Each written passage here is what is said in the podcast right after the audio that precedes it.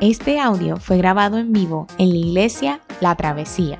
Nos alegra que puedas utilizar este recurso y esperamos que sea de bendición.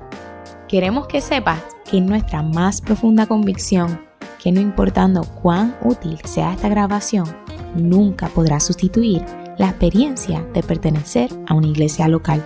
Sería un placer tenerte junto a nosotros en la travesía, pero de no poder ser así, nos gustaría ayudarte a encontrar una congregación donde puedas pertenecer y servir.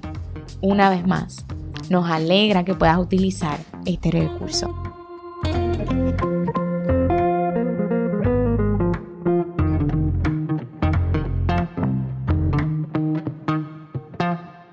Durante este verano hemos estado eh, estudiando los salmos y la serie de salmos que hemos estado estudiando la hemos titulado Cánticos del Alma.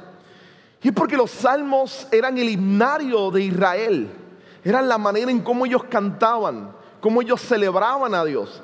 Y nos hemos dado cuenta a través de estas semanas, durante el verano, que hay salmos que reflejan emociones de alegría, de tristeza, de miedo, de confianza, de dolor, inclusive de frustración a Dios.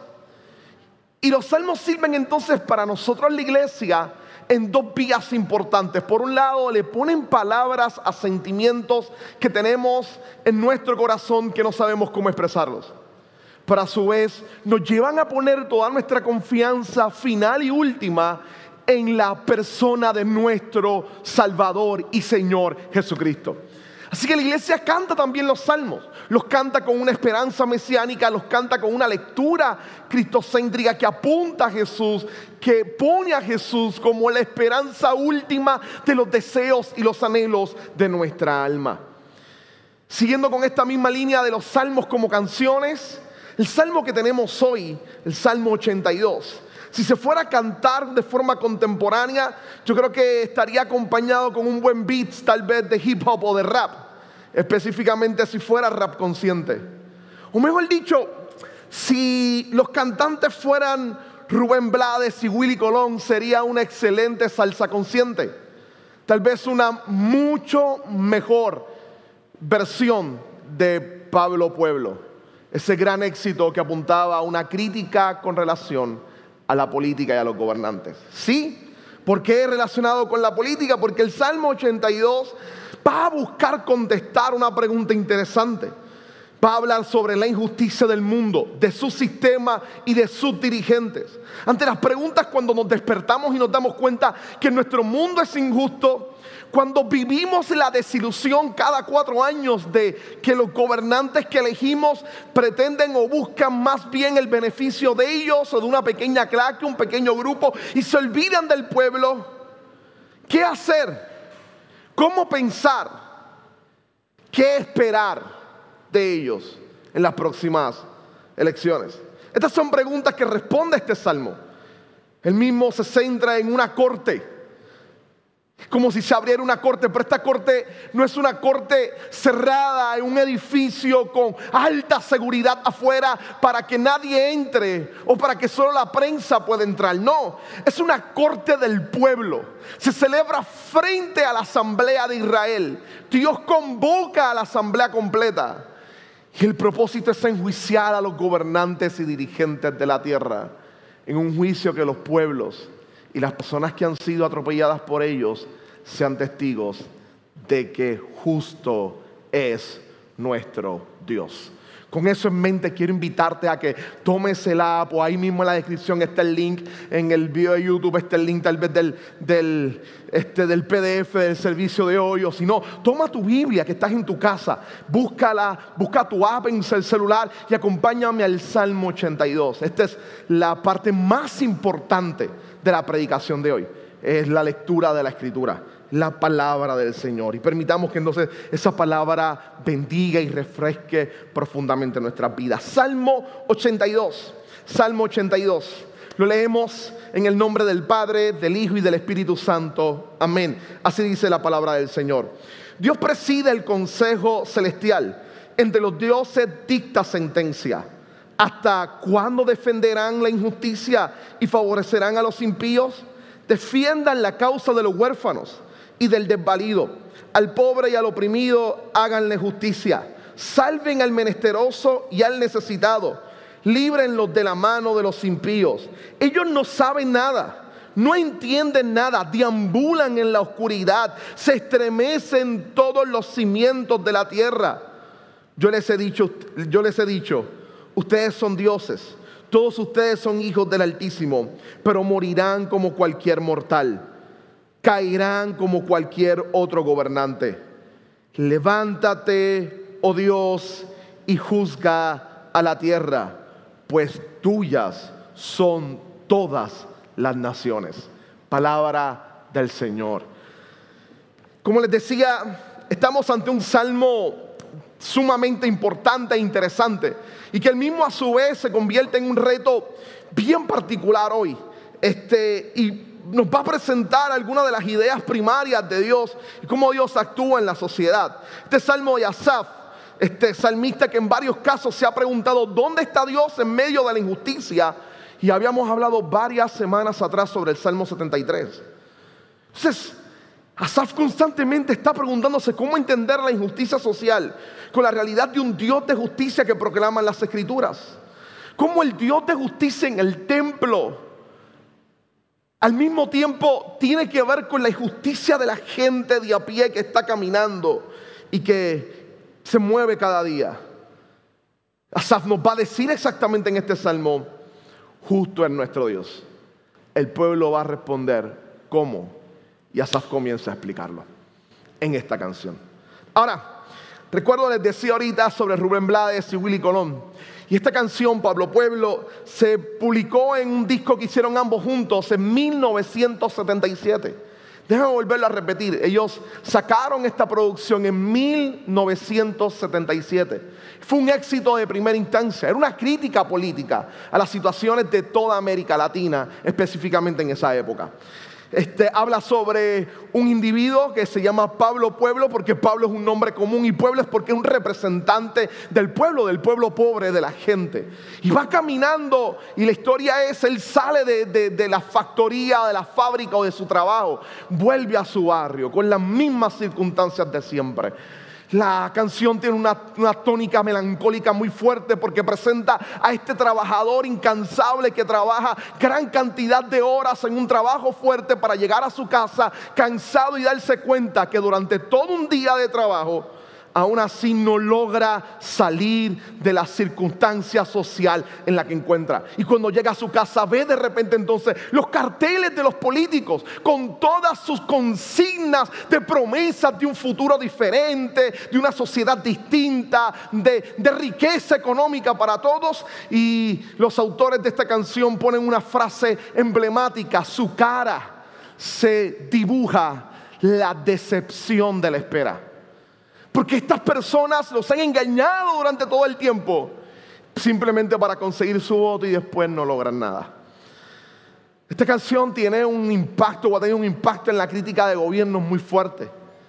Es tanto así que en el 2017 un reportero de televisión increspó al presidente de Venezuela, Nicolás Maduro, diciéndole que se le había olvidado el pueblo, que él no era Pablo Pueblo. A lo que Nicolás Maduro se sintió ofendido conociendo la canción. Y rápido increpó hacia los autores de la misma que también se habían olvidado de los pobres. lo que Rubén Blades le contestó y se convirtió en una noticia que, que batió toda América Latina. ¿Usted puede pensar eso? 40 años después de sacar esta canción, todavía logra hacer que gobernantes se estremezcan ante la crítica de la misma. Imagínense en el poder que tiene este salmo no solo en la crítica, sino en construir la esperanza y ayudarnos como pueblo a ver las cosas de forma diferente y distinta. Ese es nuestro salmo. Es el salmo que grita que justo es nuestro Dios. Justo es nuestro Dios. Comencemos entonces que en el principio, el debate en el primer verso, el debate de este primer verso este, que dice Dios preside el consejo celestial, entre los dos dioses dicta sentencia. El debate en este primer verso es identificar los dioses que son llamados por Dios para ser enjuiciados. por lo que veremos en un pasaje más adelante, específicamente en el momento de la sentencia, estos no son dioses como tú y yo pensamos, porque inclusive la sentencia para ellos es que van a morir. Así que, ¿de qué se está hablando? ¿De qué se está refiriendo cuando habla de los dioses? En el sentido tradicional que entendemos divinidad o deidad no es. Es en el sentido más de, de jueces o de gobernantes. Pero vamos con la primera cláusula. Lo primero que el texto es que no se va a meter en los dioses, va a presentar al único y verdadero Dios, al Dios del pacto, al Dios de Israel. Y el texto nos dice que Dios se presenta como juez supremo de toda la tierra, como el líder de todos los gobernantes. Esto constantemente de otra forma se va a estar moviendo en toda la escritura. Él es el rey de reyes. Existen reyes, pero Él es el rey que está por encima de ellos. Él es el Señor de señores. Existen señores, pero Él es el Señor que está por encima de ellos. Y en medio de estos gobernantes que Él va a llamar, Él se va a presentar como el juez de jueces, como el rey de reyes, como aquel que gobierna todas las cosas. El salmo inicia con una fuerte declaración de la soberanía de Dios. El Dios que adoramos es el Dios soberano el justo Dios que servimos es el soberano de toda la tierra. Él está por encima de todas las cosas. Cuando pasamos entonces, después de exaltar a Dios de esa manera, se centra entonces en el inicio de los dioses que va a llamar a dictar sentencia.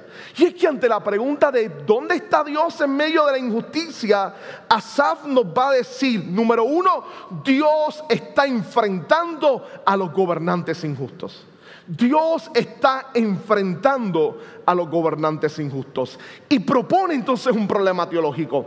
En aquel momento los gobernantes de las naciones, esto era bien tradicional, eran conocidos casi como hijos de Dios y tenían toda una aura de divinidad y esta idea de concebirlos o describirlos como seres casi divinos le daba toda una mantra de superioridad, de trascendencia, manera que el pueblo se mantuviera sometido a su gobernante porque él había había adquirido características de deidad.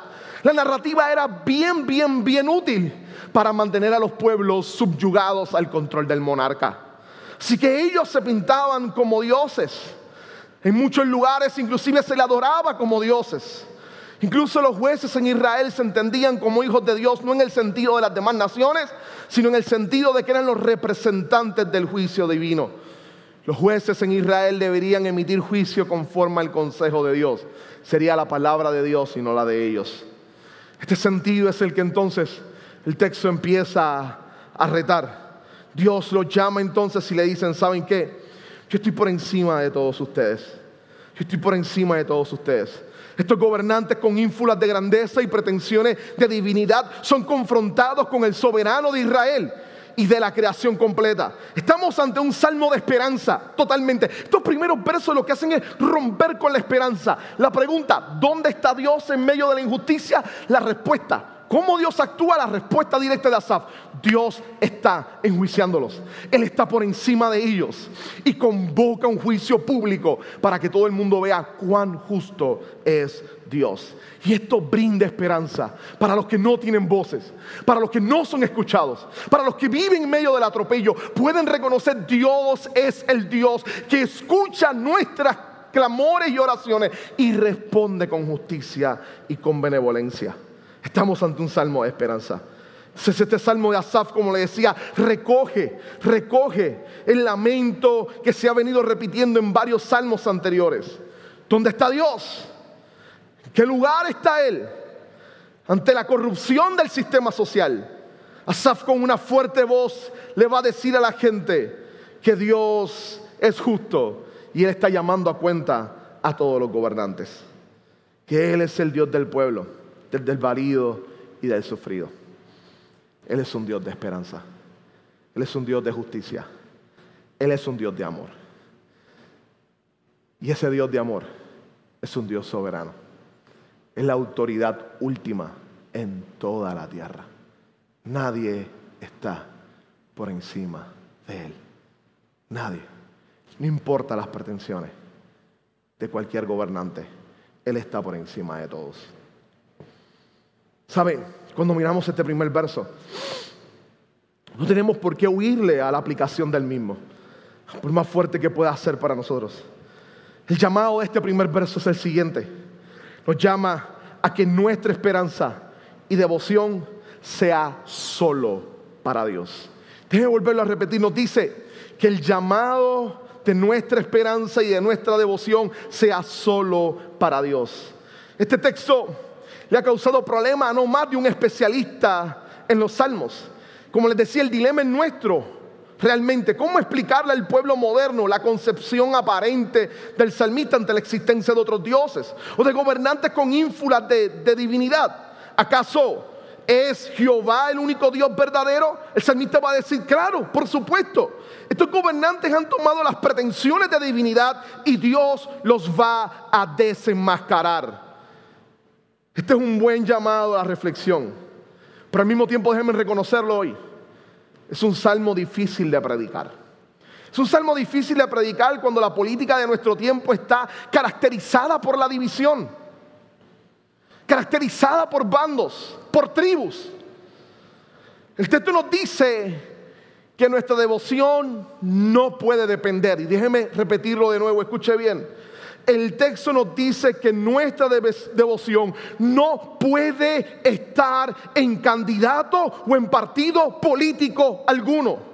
Si nuestra esperanza está en un candidato político, en un partido, no importa cuánta fanfarria de cristiandad coloquen en sus plataformas, la esperanza y lealtad del pueblo de Dios descansa única y exclusivamente en su Señor soberano, el que está por encima de los gobiernos de la tierra. No, no podemos poner nuestra esperanza en ninguna plataforma. Nuestra esperanza descansa exclusivamente en el Dios que está por encima de los gobernantes que apuntan hacia esas plataformas. El que los enjuicia y les pone término a cada uno de ellos. Sabes, cuando escuchamos estas palabras puede ser que, que en nuestro corazón hayan cosas que nos molesten, que se nos haga difícil entender. Para mí fue inclusive difícil a la hora de trabajar el salmo y comenzar el salmo con estas directrices directas.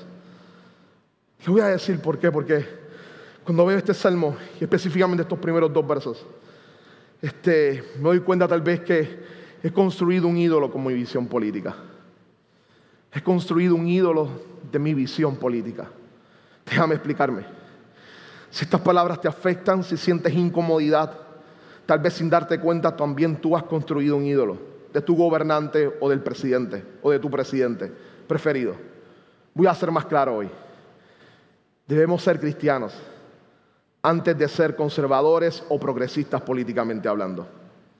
Si no permites que el Evangelio y el carácter del Dios del Evangelio deconstruya Desarme tu ideología conservadora o progresista. Si no permites que el Dios que adoras enjuicie a tu candidato político y no soportas la crítica al mismo, has convertido una ideología y tu político en un Dios. Y tengo noticias para ti. El Señor que creó los cielos y la tierra, el que fundó todo lo que existe, el gran yo soy, los ha convocado a su tribunal y pretende juzgarlos a todos a través de su verdad y de su justicia. Como iglesia, Específicamente siempre estos sermones son difíciles y más cada cuatro años. Como iglesia, no debemos perder lo que los teólogos llaman independencia profética. No podemos confundir el Evangelio ni con los republicanos de derecha ni con los demócratas de izquierda. No, Jesús no pertenece ni al PNP, ni al PPD, ni a Victoria Ciudadana, tampoco a Proyecto Dignidad. Es el tiempo y este es el momento de que como iglesia aprendamos que nuestra agenda y principios solo son representados por Dios, el creador de los cielos y la tierra. Que no está mal, y escúcheme bien, escuche bien, escuche bien, no, no quiero que hoy me malinterprete. No está mal creer en cierto candidato. en cierta plataforma que le veamos similitud a los valores cristianos. No, eso no está mal, está bien porque es nuestra responsabilidad ciudadana. Es más, le invitamos a que de manera consciente y desde los valores de su fe usted juzgue por quién va a votar en las próximas elecciones. No está mal hacer eso. No está mal creer en que X ideología es la mejor para la sociedad que vivimos. El problema es cuando convertimos eso en nuestra identidad y se la queremos imponer al Evangelio. De forma que ofendemos y nos molestamos con personas que nos critican o piensan diferentes a nosotros. No, el Evangelio debe guardar independencia profética. Debemos escuchar a Dios juzgando nuestras ideologías, nuestros candidatos y a nuestros partidos y gritándole, tú eres el Dios de justicia. Justo es nuestro Dios. Justo es nuestro Dios. Justo es nuestro Dios. Tal vez este es el ejercicio más difícil cuando vivimos en una sociedad que se molesta porque critican mi visión política. Ah, ese es el punto que el sermón que personalmente cogió hoy desbarató gran parte de mi vida. Es el llamado a reflexionar y a decir, tu visión, ¿no estarás idolatrándola? ¿No estarás colocándola en un ídolo? ¿Estás abierto a que el Evangelio la critique? Que el Evangelio muestre tu carácter de fidelidad más a X candidato, a X persona o a X ideología o pensamiento político más que al Dios que está por encima de todos ellos. Lo próximo que el Salmo va a hacer es que luego de reunir a estos jueces y de mostrar a Dios por encima de ellos. Y es que nos está gritando, es fatuo confiar en ellos. No tiene sentido alguno confiar en ellos. No hay sentido alguno en confiar en ellos para nada. ¿Por qué nuestra esperanza completa va a estar única y exclusivamente centrada en ellos cuando nuestro Dios está por encima de todos ellos? Por eso es que Pablo Pueblo me permite escribir esto de manera genial. Si has escuchado esa canción en alguna vez, si no, déjame darte alguna de las estrofas, de las estrofas. Dice Pablo Pueblo, regresa un hombre en silencio de su trabajo cansado. Su paso no lleva prisa, su sombra nunca lo alcanza. Le espera el barrio de siempre, con el farol en la esquina, con la basura allá enfrente y el ruido de la cantina. Pablo Pueblo llega hasta el Juan oscuro y vuelve a ver las paredes con las viejas papeletas que prometían futuros en lides politiqueras. Y en su cara se dibuja la decepción de la espera. Lo que hacen los autores es que nos narran una típica, un típico barrio en América Latina. Típico barrio en América Latina. Llegas hasta el barrio. Los que hemos sido criados en barrio, esta descripción es casi una foto de nuestro barrio. Llegas al barrio, ves a todo el mundo allí, las casas, vas caminando, la basura al frente porque tal vez el top de la basura pasa una vez a la semana y cuidado, cuando no pasa, pasa una vez cada dos semanas. Llegas entonces a, la esquina donde está el bar, la cantina o el colmado, le decía mi abuela. Y siempre van a tener alcohol, música y algunas cosas simples como habichuela que necesites para, de forma inmediata, o azúcar. A muchos de nosotros nos mandaron a comprar el azúcar allá. Y llegas entonces con la música por las noches que los vecinos no pueden dormir porque la música está pegada constantemente y sumamente alta. Pero también está la idea de los políticos que aparecen cada cuatro años y llenan los muros o las casas este, del barrio con sus consignas de promesas de progreso. Para luego entonces los ciudadanos darse cuenta que año tras año siguen igual. La esperanza puesta en nombres desilusiona. La esperanza puesta en Dios vence la desilusión, brinda alegría, muestra esperanza verdadera para el ser humano. ¿Por qué? Porque es exactamente lo que el salmista nos va a decir. Solo ese Dios tiene la capacidad de tomar a estos gobernantes y de enjuiciarlos. ¿Por qué los va a enjuiciar? Ese es el segundo punto que tengo para ustedes. Soy Dios enjuicia a los gobernantes por injustos. Este es el problema social. Ahora Dios pasa y le dice a ellos, con gran, gran majestuosidad nos dice el salmista, empieza con una pregunta. ¿Hasta cuándo defenderán la injusticia?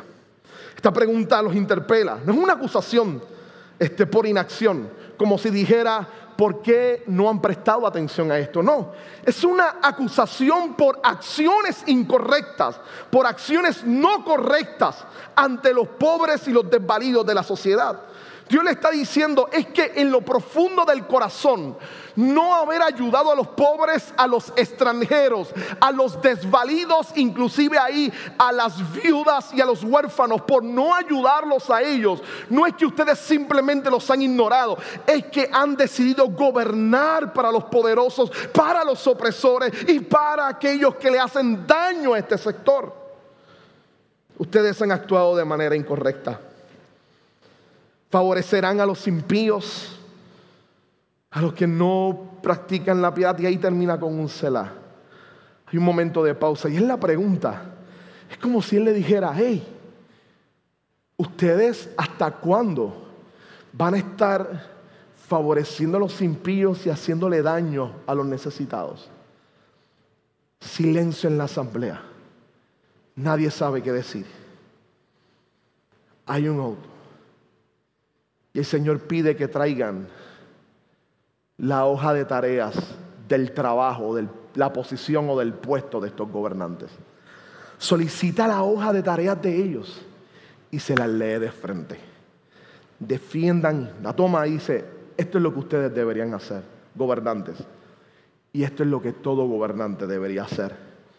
Defiendan la causa de los huérfanos y del desvalido, al pobre y al oprimido háganle justicia.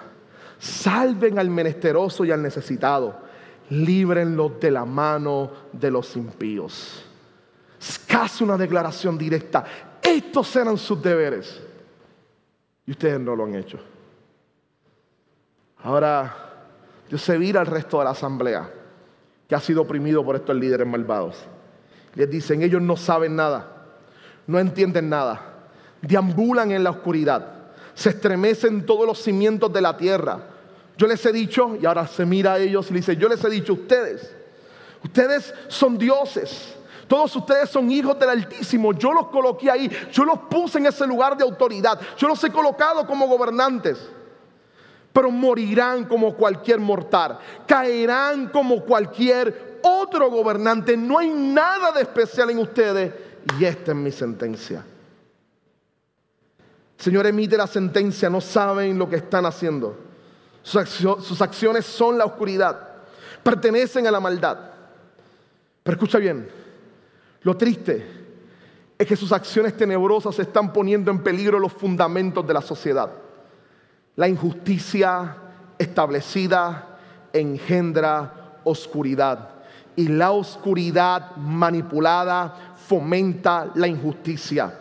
La injusticia socava los fundamentos de la convivencia social en el orden nacional e internacional. La oscuridad es el reino de los injustos, según el salmista en el Salmo 11.2. Pero los gobiernos injustos no tienen impunidad sacra. La sentencia está emitida. Morirán como cualquier mortal sus pretensiones de poder, sus arrogancias de control y autoridad, sus casas blindadas, sus autos blindados, todas sus escoltas no serán suficientes contra el juez justo que está por encima de todos ellos.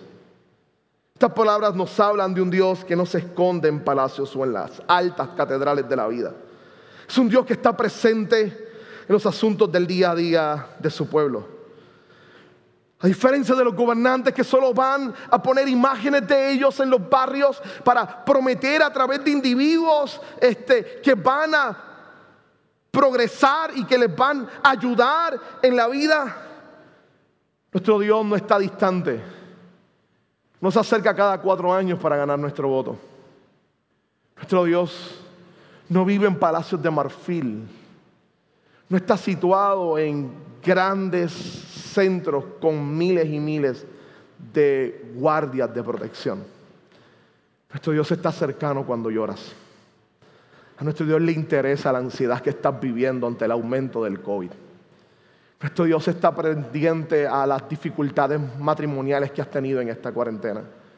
Nuestro Dios está cerca de la ansiedad que te genera el poder perder tu empleo o el haber perdido tu empleo. Nuestro Dios está cercano a tus preguntas.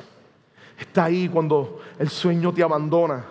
Y mientras todos duermen en tu casa, estás simplemente dando vueltas en la cama porque todas, todas las ansiedades, las dudas y las deudas y las adversidades empiezan a bombardearte. Nuestro Dios está ahí cuando las lágrimas empiezan a bajar y te encuentras solo. Nuestro Dios está cercano cuando sientes que la esperanza se te ha ido.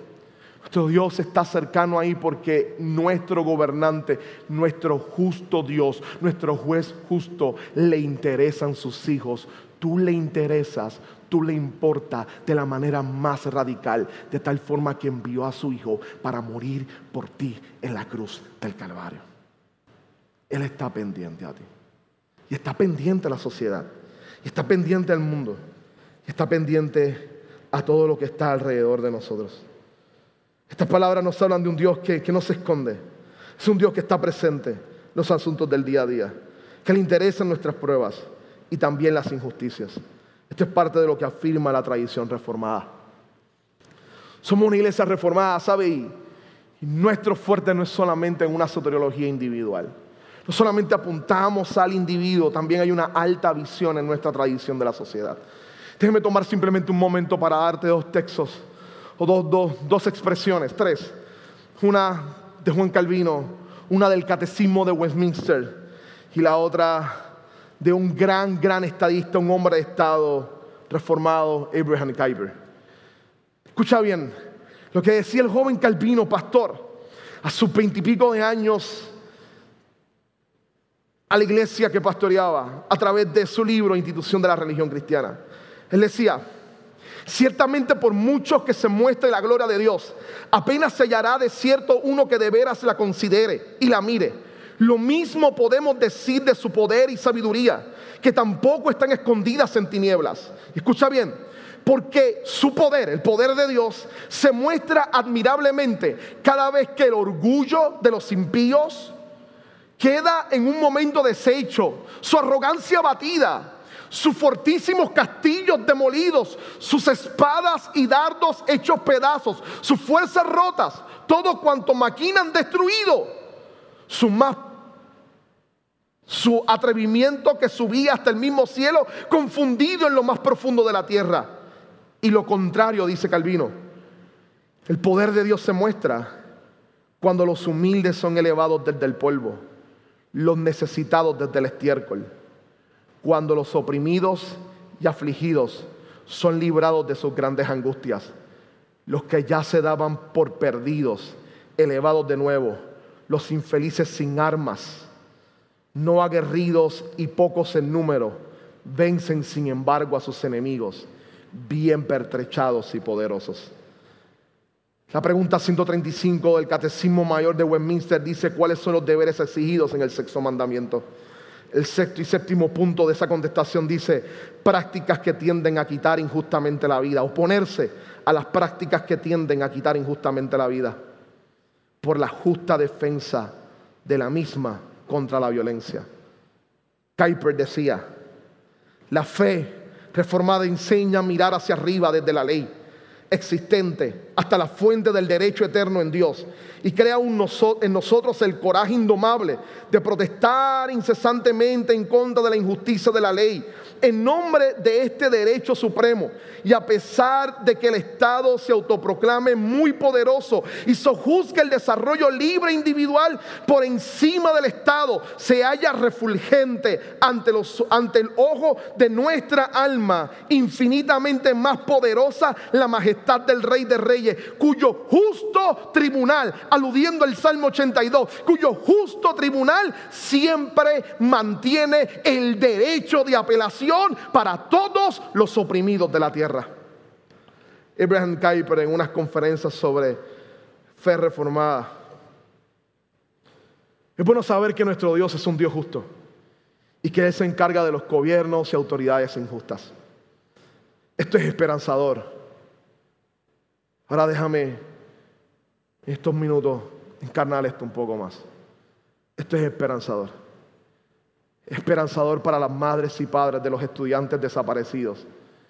Los 44 estudiantes desaparecidos en Yosipán, México. Esto es el sentir de las madres de los desaparecidos en las dictaduras de Pinochet o de las dictaduras de derecha en Argentina o las víctimas de los gulags en la Rusia comunista o las madres de los estudiantes que fueron masacrados en el Cerro Maravilla. Es una buena noticia para los que viven en Cúcuta, Colombia, en medio de la pobreza. O para los cientos y miles de puertorriqueños del sur que todavía viven con toldos y con el miedo de temblores y con la angustia de que pareciera que todo un país se ha olvidado de ellos. Estas palabras son importantes para los barrios y los caseríos de nuestra, de nuestra patria, Puerto Rico. Para los jóvenes de Lloren Torres, que tienen que cambiar la dirección en la que viven para que les den empleo. Porque sus empleadores al saber que viven en comunidades como esta, simplemente no los emplean. Para ellos, Dios es el Dios que juzga a los poderosos y que cuida a los desvalidos de la tierra. Aquellos que llama a ser parte de su pacto con su poder y su gracia. Ahora, la canción de Pablo Pueblo culmina con unas frases icónicas y poderosas. Luego de presentar que Él es el Hijo de la calle, de la miseria y del hambre, del callejón y la pena. Rubén Blades dice, Pablo Pueblo, su alimento es la esperanza. Su paso no lleva prisa, su sombra nunca lo alcanza. Su vida es tan miserable que ni tan siquiera la sombra va delante de él. Llega al patio pensativo y cabizbajo, con el silencio de pobre, con los gritos por abajo. Y escucha esta frase. Llega al patio de su casa pensativo y cabizbajo, con el silencio de pobre, con los gritos por abajo. La ropa ya en los barcones, el viento la va secando. Escucha un trueno en el cielo, tiempo de lluvia avisando.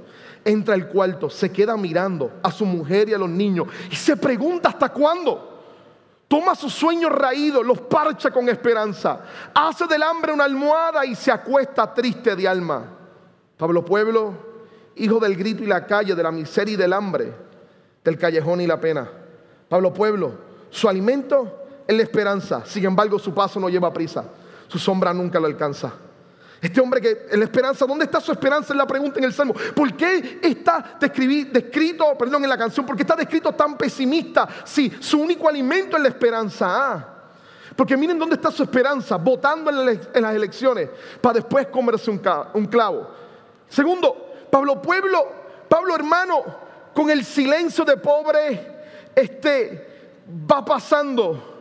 Y luego dice, mira a su mujer, a sus niños. Se pregunta hasta cuándo vuelve a su barrio de siempre, cansado del trabajo, buscando suerte en los caballos, comprando lotería y ahí está su esperanza en la lotería, en los caballos, en el azar, en buscar cualquier otra cosa, porque se siente desesperado. Su esperanza está puesta en los recursos que puede conseguir, o en votar, o en el, sistema político, o en X gobernante. Y ese es el pesimismo de esta canción. Pero déjenme decirles algo hoy: es el pesimismo que vence el Salmo 82 cuando culmina diciendo: Levántate, oh Dios, y juzga la tierra, pues tuya son todas las naciones Pablo Pueblo se pregunta hasta cuándo, Asaf le dice, Dios está reinando. La pregunta no es hasta cuándo, la pregunta es en quién pones tu esperanza. Tu esperanza puesta en Dios logra tumbar la venda de la vida y darte cuenta de la grandeza que hay en confiar absoluta y plenamente en el Dios de justicia. ¿Por qué? Porque ese juez justo debió condenarnos a nosotros al levantarse como juez y darse cuenta que aún pobres o ricos fallan exactamente en lo mismo. Son pecadores de nacimiento. Sus actos son malévolos y merecen el justo castigo. Pero Dios ha decidido enviar a su Hijo para que ricos y pobres puedan ver en Jesús la única esperanza de la vida. Aquel que murió por nuestros pecados para darnos una posición nueva delante de Dios. El Evangelio es la respuesta para la desesperación en medio de una sociedad tan caótica e injusta. Pero ese evangelio no es similar a ninguna plataforma, no, no lo rebajemos a las plataformas por más buenas que sean, no, no, creamos en ellas o no, las patrocinemos o no, mantengamos el Evangelio separado, porque el Evangelio no te decepciona, el Evangelio no te va a dejar solo, no te va a dejar a un lado. Cuando estés totalmente acabado, es cuando más bello y más hermoso se va a mostrar el Dios del Evangelio el Dios de misericordia que va a extender tus brazos, va a tomarte y va a decirte, aunque no veas cambio ahora, yo soy el juez que está juzgando toda la tierra. Solo camina conmigo, que conmigo vas a poder sobrellevar todas las aflicciones de la vida. Todas y cada una de ellas. Hay esperanza. El error en colocar a Dios como parte o el evangelio de las plataformas es que los rebajamos tanto y convertimos en ídolo cada una de ellas. Ideologías, partidos, candidatos. No. Con mi iglesia estamos llamados a ser buenos ciudadanos, a meditar en ellas y tomar buenas decisiones, pero a recordar que son hombres caídos, que van a fallar, que el único que no falla, y este estribillo no pasa de moda. El único que no falla es el Dios que envió a su Hijo Jesucristo y que al morir por ti en la cruz te ha redimido con su sangre y ha enviado al Espíritu Santo para que ahora tú y yo como parte de la iglesia podamos ser un ejemplo de justicia en esta sociedad. Como creyentes, ahora nosotros debemos estar pendientes de los pobres, de los desvalidos y de los necesitados, no por ideología política. Si es por ideología política fracasamos. No, lo que nos mueve a nosotros a preocuparnos de los pobres y los desvalidos es el evangelio del Dios justo de Jesucristo. Lo hacemos por amor porque nos damos cuenta que Él murió por nosotros en la cruz del Calvario. Mi oración hoy es decirle a Dios, líbranos de rebajar tu gran verdad a construcciones políticas humanas. Líbranos de elevar a hombres caídos al sitial de dioses. Y recuérdanos que tú eres el juez, que los enjuicias, que nos enjuicias a nosotros y que ya nos enjuiciaste en Cristo Jesús. Que no le tenemos miedo al juicio final, porque sabemos cuál es el veredicto. Hemos sido perdonados y absueltos por la gracia de nuestro Señor Jesucristo. Oremos y acompáñame a orar desde tu casa. Padre, gracias por esta palabra, por el Salmo 82. Permite que esta nos guíe todos los días de nuestra vida y nos bendiga profundamente. Guárdanos en tu palabra y bendícenos a través de ella. La ponemos en tus manos, en el nombre poderoso de Jesús. Amén, Señor. Amén. Toma un tiempo para pensar en el sermón, para hacer lo tuyo, para hacer tu propia oración. Si estás ahí y quieres hacer una oración ante el Señor porque el Espíritu ha traído convicción a tu vida, puedes pedir al Señor que te perdone. Ese juez justo ya declaró su sentencia sobre su Hijo Jesús y Él murió por ti en la cruz. A ti, en vez de ofrecerte muerte, te ofrece vida. Pídele a Dios esa vida esa vida que inunda y que brinda esperanza.